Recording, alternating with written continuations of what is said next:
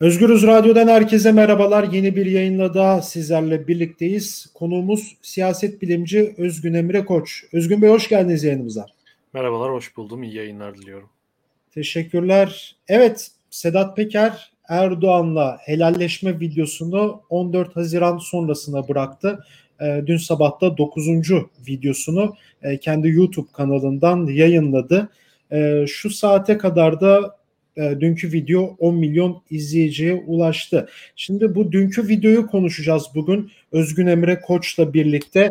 E, dün Sezgin Baran Korkmaz'a değindi Sedat Peker. Demirören grubunun Doğan Holding'i almak için Ziraat Bankası'ndan aldığı 750 milyon dolarlık krediyi ödemediğini iddia etti.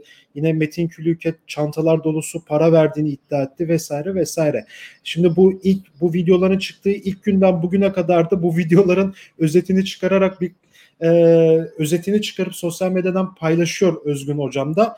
E, hem bu dünkü videonun yorumunu alacağız e, hem de içe, içerisinde neler vardı bunları konuşacağız. İlk olarak şuradan başlayalım. Dünkü videoyu nasıl değerlendiriyorsunuz? Ee, yine e, etkili ve bolca iddialarla e, doldurulmuş bir videoydu. Şimdi e, önceki videoda, 8. videoda söyledikleri e, bizim toplumu birazcık tatmin etmedi. Çünkü sansasyon sansasyon bekliyor insanlar. Birazcık daha iç siyasete yönelik hı hı. E, şeyler bekliyor. Biraz magazin bekliyor. Kim kiminle nerede ne yaptı bekliyor ve o yüzden 8. videoya ilişkin böyle bir şey olmuştu. İzlenme sayısı da düşük olmuştu önceki videolara göre. Ee, ancak 8. videoda aslında bugüne kadarki en tehlikeli iddialar dile getirildi. Özellikle e, dış politika, uluslararası ilişkiler bakımından, Türkiye'yi uluslararası hukuk bakımından çok zor durumlara düşürebilecek iddialar ve e, doğru olduğu takdirde e, ciddi yargılamalara neden olabilecek iddialar. E, doğruluğu ispatlandığı takdirde. Şimdi 9. videoda e, Sedat Peker zannedersem bu serzenişlere birazcık kulak vermiş olacak ki Hı hı. E, tabii birazcık da şu finale doğru giden, final ne zaman olacak onu kestiremiyoruz ancak ya da bir finale olacak mı onu da bilmiyorum. Finale doğru giden yani esasında Erdoğan'la hesaplaşmaya, kendi tabiriyle helal, helalleşmeye doğru giden süreçte e, birazcık daha yine Erdoğan'ın çevresindekileri zor durumda bırakacak. Erdoğan'ın etrafını kuşatan tabakayla, onu koruyan ve onu ayakta tutan tabakayla e, hesaplaşmalara girecek. Bolca iddiada bulundu. Bunlardan e, en önemlisi tabii ki Sez, Sezgin Baran Korkmaz olayı. Sezgin Baran Korkmaz meselesini sadece soylu meselesi üzerinden anlattı. E, ancak Sezgin Baran Korkmaz'ın Erdoğan'la da e, yakın ilişkileri vardı. Hatta e, Sezgin Baran Korkmaz'ın e, mal varlığına tedbir konulduktan sonra Amerika'daki teşvik dolandırıcılığından sonra e, Erdoğan'ın avukatı Ahmet Özel mahkemeye başvurup 5 Ekim 2020'de başvurup e, haberlere erişim engeli getirdi Erdoğan'la ilgili. S- SBK ve Erdoğan'ın Erdoğan e, herhangi bir şekilde bağlantılı olduğu haberlere e, erişim engeli getirdi. Fotoğrafları kaldırttılar so- çeşitli mecralarda. Evet. E, yani o yüzden bu iş sadece soyludan ibaret değil. Ancak bu sefer bu SBK meselesindeki iddiada e, yer, zaman e, hatta saat vererek e, kişiler hakkında iddialarda bulundu. E, ve e, hatta şöyle diyebiliriz. İşte Emniyet Müdür, Müdür Yardımcısı var işin içinde. Emniyet Genel Emniyet Genel Müdür Yardımcısı var. Ankara Bölge İdare Mahkemesi Başkanı var. Ee, daha sonra çeşitli gazeteciler işte Veys Ateş, Rasim Ozan Kütahyalı gibi isimler var. Yani e, eğer araştırılıp soruşturulup bulguları kanıtlara ulaşıldığı takdirde bu iddia hı hı. E, tabii ki yüce divan suçu yani şu an yapılan şey. Bu ortaya atılan iddia. Ama şimdi ya Yüce Divan da şimdi birazdan hukuk kısmına da geleceğim. Onları da size soracağım da. Peki bu yani direkt burada e, e, Erdoğan'la helalleşme videosunu 14 Haziran sonrasına bıraktı ama yani dünkü videodan da biz yani 8. ve 9. videodan da aslında yani ben bu işin en altındayım mesajı var. E, en üstte de bir mesaj. Şimdi en üstte kim var? Cumhurbaşkanı Erdoğan var. Ne kadar isim vermese de. Yani direkt bence er- Erdoğan'ı da he- hedef alan videodu bu. En azından ben öyle görüyorum. Siz öyle görüyor musunuz? Zaten en başından beri hedef Erdoğan. Yani e, böyle bir takım tartışmalar oldu. İşte Erdoğan'la anlaşıyor mu? İşte anlaşma mı kovalıyor? Acaba Erdoğan mı bunu yaptırıyor işte Soylu'ya karşı?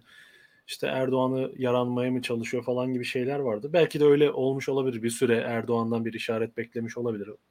Ama ben bunu şöyle değerlendiriyorum.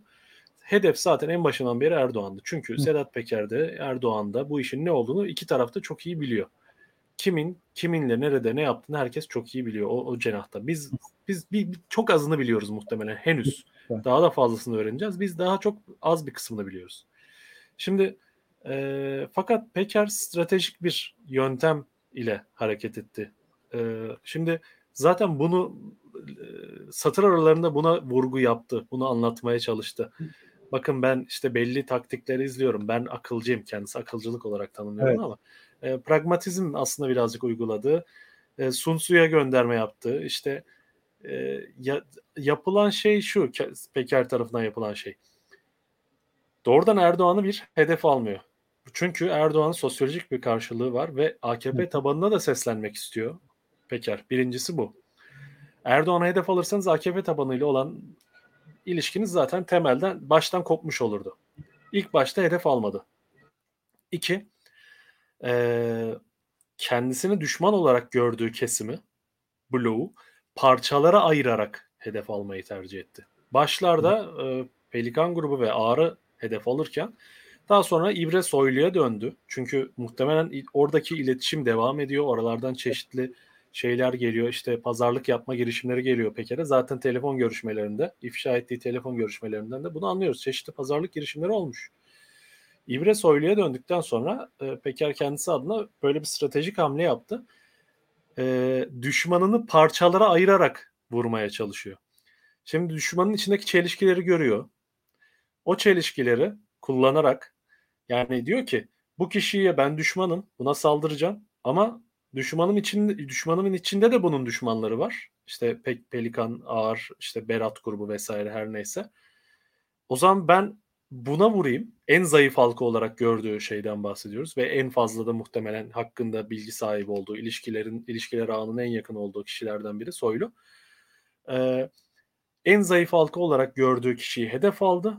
Ee, Soylu'yu bitirmeye çalıştı önce. Başarılı oldu olmadı tartışılır. Zaman içerisinde göreceğiz ama ben siyaseten Soylu'nun e, bitirilmiş olduğunu düşünüyorum.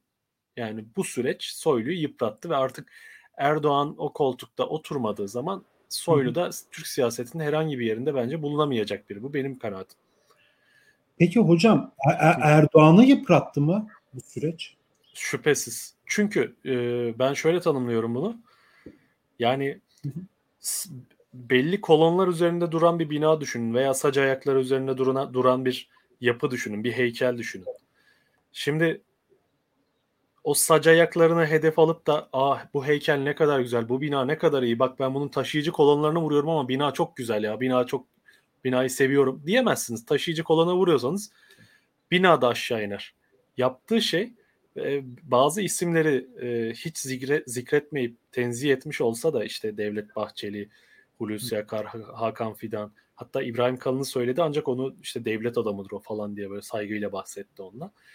Şimdi bu önemli figürleri Erdoğan'ın etrafında bu, bu önemli figürleri tenzih etmiş olsa da en yakınında en içli dışlı olduğu kişileri, bürokratları, siyasileri, gazetecileri vesaire açıktan hedef aldı. Yani Berat Albayrak'a hedef almak demek Erdoğan hedef almak demek. Tıpkı şey gibi e, İslamcıların Atatürk'e saldırmak, doğrudan hedef almak yerine İsmet İnönü'ne hedef, İsmet İnönü'ne hedef alması gibi. İsmet İnönü'ne hedef almak aslında Atatürk'e hedef almaktır. Onu e, onun sosyolojik bir karşılığı olduğu için toplumda daha büyük bir ona yönelik bir hassasiyet olduğu için ona vurmak yerine İnönü'ye vuruyorlardı. İşte Berat'a vuruyorsanız aslında Erdoğan'a vurmuşsunuz demektir. Berat'la Erdoğan'ın ilişkileri her ne kadar Berat bakanlıktan alınmış olsa da Albayraklarla Erdoğan'ın ilişkileri çok içli dışlı, ayrılamayacak ölçüde içli dışlı. Yani onların kaderi birlikte yazılmış durumda. Kolay kolay da o kader ayrılmaz. Ben öyle düşünüyorum. E, dolayısıyla e, o binanın taşıyıcı kolonlarına vuruyor bir süredir Peker ve dolayısıyla Erdoğan'ı da zayıflatıyor. Ha Erdoğan'a bazı avantajlar kazandırmış olabilir. Nedir? Soylu'yu zayıflattı. Çünkü Soylu gerçekten bence AKP içerisindeki o gelenekselci kanat için, milli görüşü kanat için falan bir baş belasıydı onlar açısından. Bir düşmandı. Ee, onlar için bir de avantaj yaratmış olabilir belli ölçüde ama topyekün baktığımız zaman o marjinal faydalar ortadan kayboluyor. Yani genel anlamda e, Erdoğan'ı tabii ki bence zayıflatıyor. Ha şu an öyle bir görüntü olmayabilir. Yani şunu beklememek lazım. Bir anda işte Türkiye'de savcılar ortaya çıkıyor. İşte bir takım hukuki şeyler, süreçler başlıyor. İşte sokakta insanlar protestolar, partiler baş kaldırıyor ve bir anda işte şey oluyor. Türkiye'de yeni bir siyasi sürece giriyoruz. İşte erken seçim falan. Böyle bir şey zaten şu koşullarda mümkün değil. Bu zaman al- alacak bir şey ve e, dolayısıyla hem hükümeti Erdoğan zayıflatıyor Peker yaptıklarıyla hem de e, zaten Peker'in bunu yapabiliyor olmasının nedeni de hükümetin zayıflamış olması. Yani o blok, o pasta, o rant ağı evet.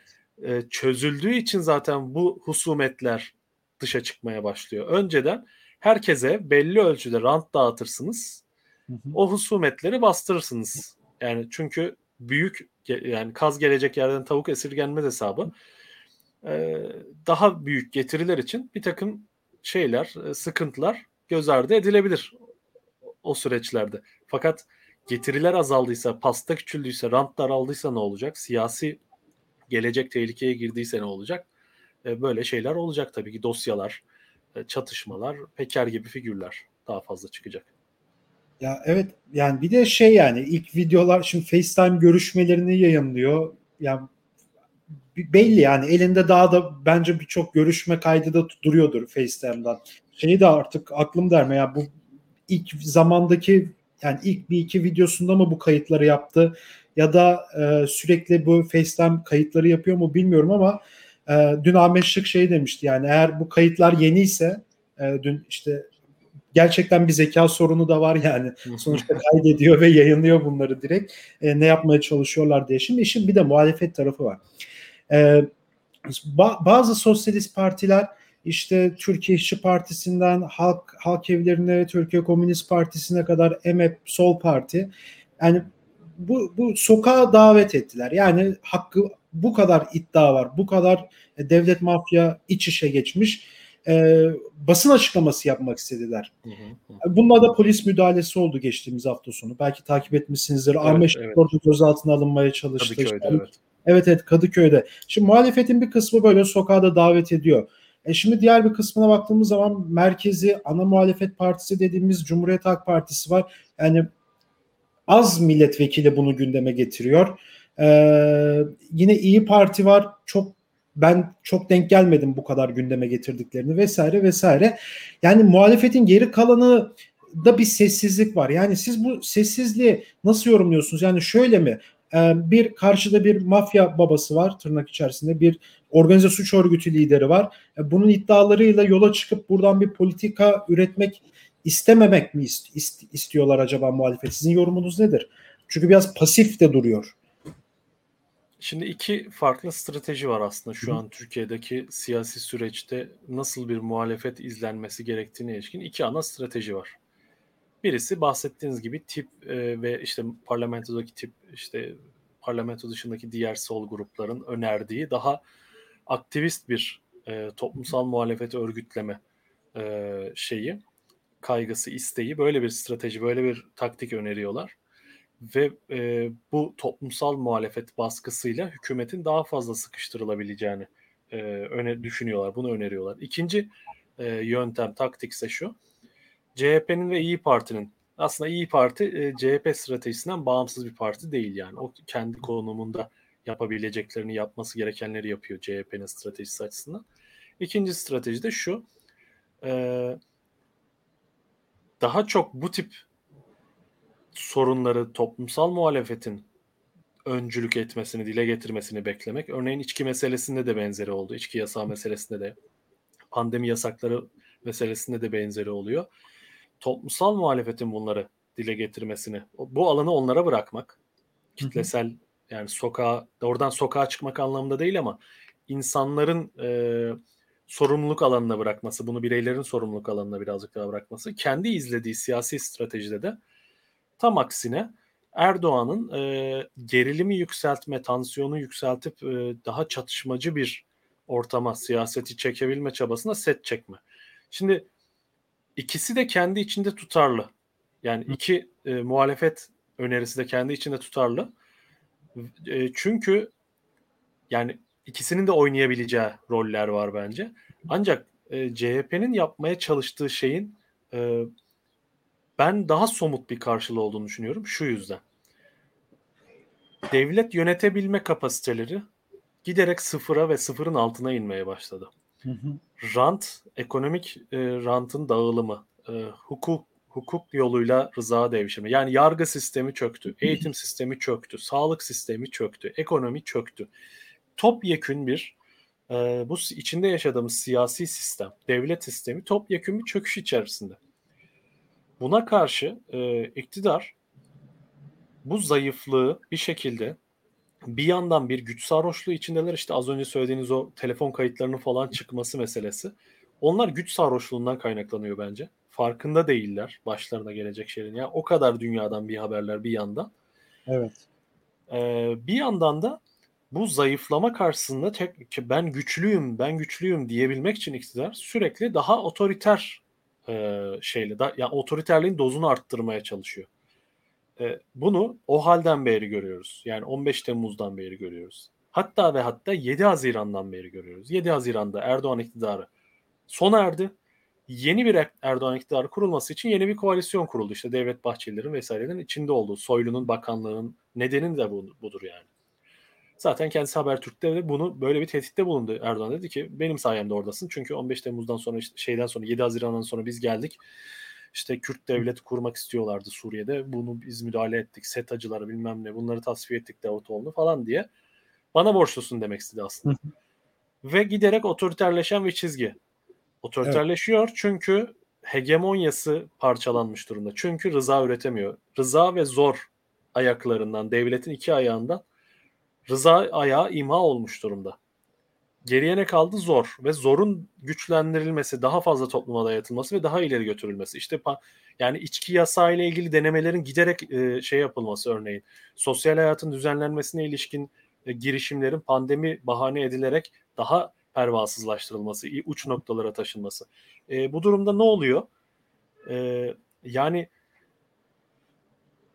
Erdoğan'ın şu an yönetebilmek için elinde kalmış olan tek araç bu tür zor aygıtlarıyla toplumu bir şekilde kutuplaştırmak ve tabanını e, tahkim edip güçlendirip yani şeyde olan uzaklaşma eğiliminde olan çünkü AKP tabanında da bir yani katman katman en ortada bir çekirdek Erdoğan'ı peygamber gibi gören bir e, kitle var. Onun dışında biraz daha rant ve işte yine Erdoğan severlikle örgütlenmiş olan bir kitle var. Biraz daha dışarıda sempatizanlar var ve, ve kararsızlıklar, kararsız diye böyle bir yayılan bir taban. Bu taban ciddi bir dağılma içerisinde dış çeperlerinde. Zaten kamuoyu yoklamalarında da bunu görüyoruz.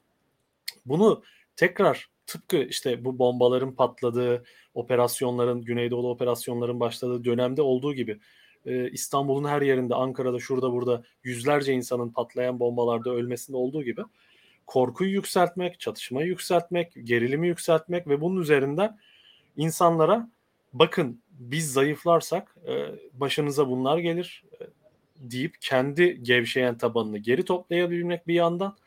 Bir yandan da toplumsal muhalefeti e, kendi çatışabil yani araçlarını kullanabileceği tek araçlar kolluk ve işte hukuk kılıfı giydirilmiş bir yargı. Yar, yani yargı olmayan bir yargı neredeyse artık e, bu araçları kullanarak şey yapmak istiyor. E, karşıtlarını bastırmak, bir şekilde seçimden kazançlı çıkmak, hatta belki seçim bile yapmamak. E, yani bu ortamda şey. Yani ben bir programda söylemiştim. Bence şu an Erdoğan'ın en çok istediği şey yeni bir gezi ayaklanması. Bunu o kadar çok istiyor ki. E, şu an neden e, sorunuz varsa alayım sonra devam edebilirim ya bu, bunu soracaktım. Yani o mesela sokaktaki hareketlilikte e, işine mi yarayacak yani? Şöyle e, koşullar şeyden e, 2013'ten farklı. O Tabii. zaman o zaman e, şu anki kadar e, tahkim edilmiş bir devlet parti bütünlüğü yoktu. Ve parti içerisinde de işte ciddi bir kırılma yaşanıyordu 2008-2009'dan beri Fethullahçıların koalisyonda giderek daha fazla baskın olmak istemesi karşısında bir çatışma yaşıyorlardı ve 2013 e, Haziran'ında bu çatışma doğruğa çıktı. Halk ilk kez Türkiye'de ülke geneline yayılan böyle bir kitlesel ayaklanma yaşandı. Evet. Adaletsizliklere karşı. Ee, ve hem halk ilk kez böyle bir kendi gücü olduğunu fark etti hem de devlet e, ilk kez böyle bir şeyle karşılaştığı için şoka uğradı bunun karşısında. Siyasi iktidar da zaten o dönemde bu, bugünkü kadar mahir olmadığı için güç kullanma konusunda e, paralize oldu bir süre. Ne yapacağını bilemedi ve sokaklardan çekilmek durumunda kaldı. Sokaklar halkın oldu bir, bir nevi. E, ve uzun bir süre bir hegemonya çat, kırılması, bir rejimin kabuğu çatladı. Halk o kabuktan dışarı çıktı ve benim tabirimle bir, bir süre devletsiz bir süreç yaşandı o dönemde. Bir, bir iki hafta, üç hafta bir devletsiz süreç yaşandı Türkiye'de. E, devleti yeniden tahkim etme süreciydi o. Ve e, oradan bir ders alındı. Birincisi. İkincisi de 15 Temmuz'la başlayıp işte bugüne gelen süreçte giderek e, kolluk ve işte zor aygıtlarını kullanma konusunda hatta hatta işte bir takım bulgular, rivayetler var. Paramiliter güçleri dahi örgütleme işte Sadat meselesini biliyorsunuz. Evet, Sadat evet, evet. Bekir'in bahsettiği silah kaçakçılığı işi var. Hem de Türkiye'de içeride bir takım e, paramiliter güçleri örgütleyip silahladığına dair, silahlandırdığına dair bari bazı rivayetler var. Sadece ondan da ibaret değil. Başka sivil toplum örgütlüğü altında bu işi yapan e, yapılarda olduğunu biliyoruz. E, dolayısıyla böyle bir şeye çok hazırlıklı şu an e, devlet, iktidar, siyasi iktidar. Devlet diye zikrediyorum ancak ben şu an e, aslında tarif ettiğim şey siyasi iktidarın kendisi daha çok. Benim anlatmak istediğim birazcık daha o. Çünkü çok fazla böyle bir e, siyasi iktidar ve devlet arasında böyle bir farklılık kalmamış durumda. E, iç içe geçmiş durumda, tasfiye edilmiş durumda geleneksel devlet kadroları. E, dolayısıyla ben bugün bu tarz bir toplumsal sokaklara yayılan, yayılmaya çalışılan toplumsal e, muhalefet biçiminin e, çok da toplumsal muhalefet lehine olabileceğinden şüpheliyim açıkçası. Böyle bir so- olumlu sonuçları olabileceğini pek düşünmüyorum. Bugün o yani e, bu benim temennim değil. Onu belirteyim. Tabii, ben tabii. objektif bir şekilde e, bunu değerlendirmeye çalışıyorum. Gördüğümü söylemeye çalışıyorum. Böyle bir toplumsal muhalefet biçimi bence iktidarın şu an e, kendi için sıkışmış olduğu yerden kurtulabilmesi için e, tek araç. Peki yani şimdi bu durumda yani yargının olması lazım. Değil mi? İnsanların sokağa çıkmaması için yargının o. Şimdi yargı yok. E, sokağa evet. çıkınca da dediklerinizde ben size hak veriyorum bu konuda. Yani dediğiniz gibi 2013'te devlet böyle değildi. İktidar aradan 8 yıl geçti. Her bir yenilgiden de ders çıkararak da da hareket evet. ediyor sonuçta. Şu an komple örümcek ağ gibi her yerde sarmış durumda. E şimdi yani biz vatandaş, yurttaşlar ne yapması lazım? Şimdi sokağa çıksa böyle durumlarda söz konusu. Hı hı hı. Çıkınca da hemen gözaltı da var yani şimdi. Dayak var açıkça dayak, sokakta işkence var yani. İşkence var görüyoruz artık yani polisin orantısız gücünü şiddetini görüyoruz. E, sokağa çıkmasa yargıya güvense ortada yar, yargı denen bir şey kalmadı ki yani Sezgin Baran Korkmaz e, konusu hani özel dünkü videoda da Sedat Peker'in bahsettiği gibi Ahmet Şık da daha öncesinden bahsetmiş. Yani T24'te de anlatıyor aslında yazısında. Yani böyle bir durumlar da var. Yani şimdi ne yapacağız? Yani seçim desek şöyle yorumlar da yapılır. İktidar kaybedeceği seçime girmez ki hı hı. doğru da yani girmiyor. Bir şekilde kazanıyor. Yani 6 yıl önce 7 Haziran tam da yıl dönümündeyiz. 7 Haziran sonrası olan süreci yani hepimiz çok iyi biliyoruz. O 1 Kasım arası çözüm sürecinin bitmesi, Suruç, Ankara, iki işte polis memurunun Ceylanpınar'da öldürülmesi yani inanılmaz bir süreç. Ki 7 Haziran sonrası da biliyorsunuz e, Hizbullah'la e, bazı çatışmalar da oldu Diyarbakır'da yani sokaklarda. E, o zaman Demirtaş şey demişti yani sokağa çağrı yapmamıştı yani. Kimse çıkmasın evinden gibi bir çağrı vesaire de yapmıştı. Ya şimdi biz ne yapacağız? Ya halk olarak sorayım bu soruyu. Her şey böyle ortadayken ne yapmamız lazım? E, bence e, birazcık daha itidalli davranmakta yarar var diye düşünüyorum. Bu yani evet çok tıkanmış durumdayız genel olarak sistem tıkandı. Sadece toplum değil yani sistem evet. genel olarak tıkandı. İşlemiyor ve şu an şey gibi e, şişiyor giderek. Basınç artıyor, şişiyor ve bir yerde patlayacak, boşalacak. Fakat ben şuna katılmıyorum. e, iktidar kazanamayacağı seçime girmez şey tezine katılmıyorum. Şu yüzden iktidar 7 Haziran'da kazanamayacaktı kazanamayacağı bir seçimde girdi, kaybetti. İktidar yerel seçimde kazanamayacağı bir seçimde kazanacağını san ikisinde de kazanacağını sanıyordu. Girdi ve kaybetti. Ee, bir yerde şimdi Erdoğan'ın elinde dış dışarısı için uluslararası e, siyaset için elindeki şu an en güçlü meşruiyet kaynağı kendi açısından e, sosyal desteği. Hı hı. Bana mahkumsunuz demek istiyor. Sürekli oraya o mesajı vermeye çalışıyor. Şimdi bu sosyal desteği de e, yani bu meşruiyet kaynağını kendine ait bu meşruiyet kaynağını imha etme şansı da yok. Yani bunu imha ettiği an artık Türkiye'de dünyada da bambaşka şeyler konuşuyor oluruz. Şu an bu konuştuklarımız konuştuğumuz her şeyin hı hı. hiçbir anlamı kalmaz. Bambaşka bir zeminde oluruz. O yüzden e, seçimleri tamamen imha etme ve bunu işte ortada bir takım işte e, seçim yasasındaki değişikliklerle işte seçim bölgeleri üzerindeki manevralarla durumu lehine çevirmeye çalışacak. Böyle şeyler deneyecek. Fakat e, özellikle 7 Haziran'dan bir farkı var bugünün. 7 Haziran'da Cumhurbaşkanlığı sistemi yoktu. Evet. 7 Haziran'da en çok oyu alan seçilebiliyordu. Kaç, kaç oy alırsa alsın. Bir şekilde meclis çoğunluğunu sağlamak işte bir veya bir koalisyon kurmak yeterli. Şu an öyle değil. Kendi kurdukları sistem zaten 51'i gerektiriyor. 51'de Erdoğan'ın e, yani bir daha ulaşamayacağı bir rakam. İster Devlet Bahçelili olsun, ister Devlet Bahçelisiz olsun, ister başka yeni siyasi programatik değişikliklere gitsin. Şu ankinin 180 derece tersini yapmaya başlasın geçmişte olduğu gibi. Yine kazanamayacak, yine kazanamayacak. Ya o artık o meşruiyet zemini e, o kadar bir geniş bir meşruiyet zeminine artık ulaşma şansı yok toplum açısından. E, kendileri de tıkanmış durumda e, ve ne yapacaklarını onlar da bilmiyor bence. Ve şöyle gidecek bu süreç. Ee, iktidar içindeki bu çatışmalar giderek daha fazla ayyuka çıkacak. Ee, daha fazla dosyalar, daha fazla e, bir takım bilgi sızmaları olacak. Daha fazla birbirini suçlayanlar olacak. Ha, şu an oluyor. Örneğin yani pek göz e, şey dikkatlerden kaçtı. Fazla e, dile getirilmedi ama e, Haziran'ın ikisiydi zannedersem. T24'te Tolga Şar'dan bir yazı yazdı. Hı hı. E, ve o yazıda Soylu hakkında bazı ithamlarda bulundu. Pek gündeme gelmedi. Sen 15 Temmuz gecesi ne yapıyordun? Kimlerle görüşüyordun? Gibi bir takım sorular sordu. Hani bunlar biliniyor. Emniyette var bunlar. Kayıtları bunlar hı. var. Yani şunu demek istiyor. Bu devlet her şeyin farkında. Bir yerde bir kayıt tutuyor. Haberiniz olsun. Herkes ayağında. O, o mesajı kim verdi örneğin Soylu'ya? Yani bunlar çoğalacak. Bunlar çoğalacağı için de buyurun. Devlet içindeki o güç savaşı aslında. Evet, evet, evet. Ee, bunlar çoğalacak. Aslında şu an e, şeyin sosyal medyanın, e, alternatif medyanın, ana akım dışındaki medyanın gücünü küçümsememek lazım.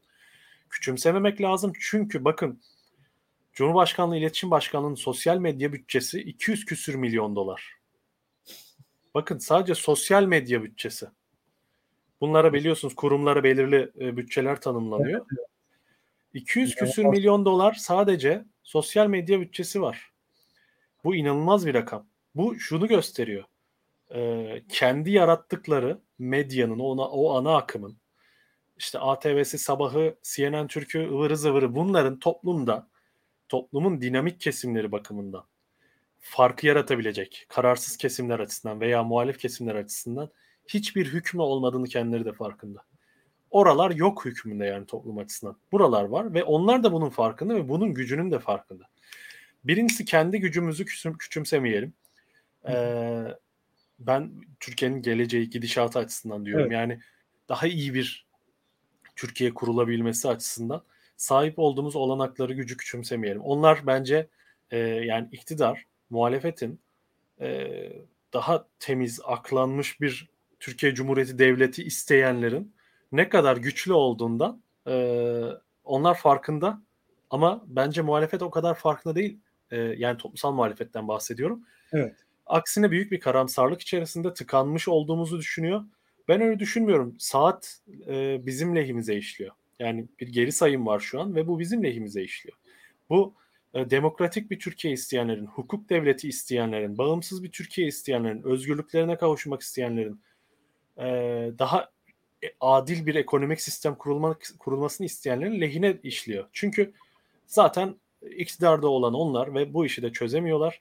Zaman uzadıkça toplumsal e, meşruiyetlerini kaybediyorlar. Alım gücü düşüyor giderek ekonomik açıdan tıkanmış durumlar ve alım gücünün düştüğü her yerde dünyada bu şeydir yani ciddi bir karşılaştırmalı siyaset araştırma konusudur. Alım gücü düşünce iktidar değişiyor. Yani bu böyle birazcık toplum şey sosyal bilimlerde böyle matematiksel teorilere çok ulaşmak mümkün değildir ama çok güçlü bir korelasyon var. Türkiye açısından da böyle. E, ve bunun içinden çıkamıyor. Çıkamadığı için bence soğukkanlı olmakta e, ve direngen bir şekilde e, muhalefeti sürdürmeye devam etmekte. Mümkün mertebe e, bir takım pasif direniş yöntemleri mümkünse üretmekte. Bunları daha fazla uygulamaya. E, ben tabii ki mücadele eden toplumsal grupların yanlış yaptığını düşünmüyorum. Kesinlikle haklılar. Kadın mücadelesi öyle, işte Boğaziçi öğrencilerinin başlattığı ve genel olarak birçok üniversiteye yayılan mücadele öyle. Demokratik talepleri için bir şekilde mücadele eden insanların mücadelelerinin yanlış olduğunu düşünmüyorum. Bunları da küçümsemiyorum. Yanlış anlaşılmasın. Ama bunların e, bu mücadele biçimleriyle bir genel e, sokak mücadelesine dönüşme e, yani sokak mücadelesi arasında bir fark var. E, ve bence şu anki sürdürmüş olduğumuz bir şekilde sürdürmeye çalıştığımız veya sürdürebileceğimiz yeni direniş yöntemleri, yeni muhalefet yöntemleri, sesimizi duyuracak yeni yöntemler ki sosyal medya çok iyi bir bence alan açıyor bunun için. Ee, işte sizin gibi bağımsız yayıncılar yani şu an toplum bunları takip ediyor ve iktidar da bunları takip ediyor. Evet. iktidar da bu, evet. Kimse yani bizim için değil mesela Özgürüz, işte Medyaskop, T24'ün internet sitesi, işte Halk TV, te, yani internetteki hı olan platformlar ya da birçok e, platform var böyle. E, yani gerçekten şu an Star TV'den işte ne bileyim Akit TV'den, Yeni evet, Şafak'tan, evet. Zıvırdan vesaire daha çok izleniyor. İşte o bir yandan da şey yani yok yani şu an medya yok. Yani o hı hı. seçmen de AK Parti, AKP oy vermiş seçmen de gerçekten haber almak istiyor bir şekilde ve yani Yeni Şafak okuyorsa zaten biliyor neyin ne olduğunu ve buralara da ihtiyaç duyuyor. Aslında bu dönemin en büyük ihtiyacı gerçekten bir e, bir merkez, bir ana akım bir medyanın olmaması ne yazık evet, ki. Evet. Ama işte o da sosyal medyada var şu an. Evet sosyal medya zaten artık ana akım medya evet. oldu. Ee, ve bence sosyal medya fenomeni artık dünyada bazı şeylerin değişmesini de zorunlu kılıyor. Bakın Peker videoları da bunun en önemli örneklerinden birisi. Yani e, bir şekilde koşullar yani teknolojik koşullar, iletişim araçlarının dönüşümü ve toplum e, egemenlere, sistemin hakimlerine şu mesajı veriyor. Şeffaflaşmak zorundasınız. Yani yeni çağa ayak uydurmak zorundasınız, hesap vermek zorundasınız. Hesap vermediğiniz takdirde bir şekilde yani bu işlerin arkasından dolaşma şansınız yok artık. Ya işte ben sabahı satın aldım, ATV'yi satın aldım, Kanal D'yi satın aldım. Bu iş bitti. O, o devir geçmişte kaldı. O bitti yani. Bir tane adam e, ve üstelik onların içinden bir adam. Geçmişi karanlık, ne, ne tarz suçlara bulaştığı son derece karanlık e, soru işaretleri olan bir adam çıkıyor. YouTube'dan video yayınlamaya başlıyor ve Türkiye'de bütün gündem değişiyor, iktidar sarsılıyor falan. Yani bir adamın yayınladığı videolarla. Evet. Yani bu artık yeni dönem ve buna herkes buna karşı ayağını denk almak zorunda. Yani şeffaf toplum meselesi, temiz toplum meselesi küçümsenecek bir talep değil. Ee, yeni çağ buna göre düzenlenecek. Ee, böyle düşünüyorum bununla ilgili. Evet. İlk günden de bugüne de Serhat Peker'in videoları 100 milyonu da geçti bu arada yani izlenme sayıları vesaire. Evet. Ee, çok teşekkür ederim programa katıldığınız için, zaman ayırdığınız için. Ben teşekkür ederim. Ee, dediğim gibi ben bundan sonrası ile ilgili ümit varım. Çünkü e, birazcık daha istatistiklere bakmaya çalışıyorum. Geçmişle hem siyasi karşılaşma, nitel ve nicel, nicel karşılaştırmalar yapmaya çalışıyorum Türkiye'nin içinde bulunduğu duruma ilişkin. E, açıkçası Türkiye için, toplum için geleceğin şey olduğunu düşünüyorum. AKP tabanını da küçümsememek lazım. Özellikle Sedat Peker videolarının o taban üzerinde de iyi bir etkisi oldu. Yani sanılmasın evet. ki böyle onlar hiç umurunda değil. Soylu ne derse, Erdoğan ne derse odur tamamı böyle demiyor yani. Ciddi bir gevşeme var orada da soru işaretleri var. Yani akşamdan sabahın akşamdan sabah işlerin nasıl değiştiğine şaşırabiliriz. Yani toplumdaki bu havanın genel olarak yeni bir e, siyasi iktidar kurulduğunda çok daha olumlu bir tablonun oluşacağını düşünüyorum Türkiye'de. O yüzden ümit var olmakta yarar var. Çok fazla karamsar görüyorum da o yüzden bunları söyleme ihtiyacı Evet, duyuyorum. evet, evet. Yani ba- bayağı insanlar karamsar. Bende de o tırnak içerisinde bir karamsarlık söz konusuydu. Evet, e, siyaset bilimci Özgün Emre Koç'la birlikteydik. Bugün Sedat Peker'in 9. videosunu konuştuk. Özgürüz Radyo'da. E, başka bir programda görüşmek dileğiyle şimdilik hoşçakalın. Hoşçakalın.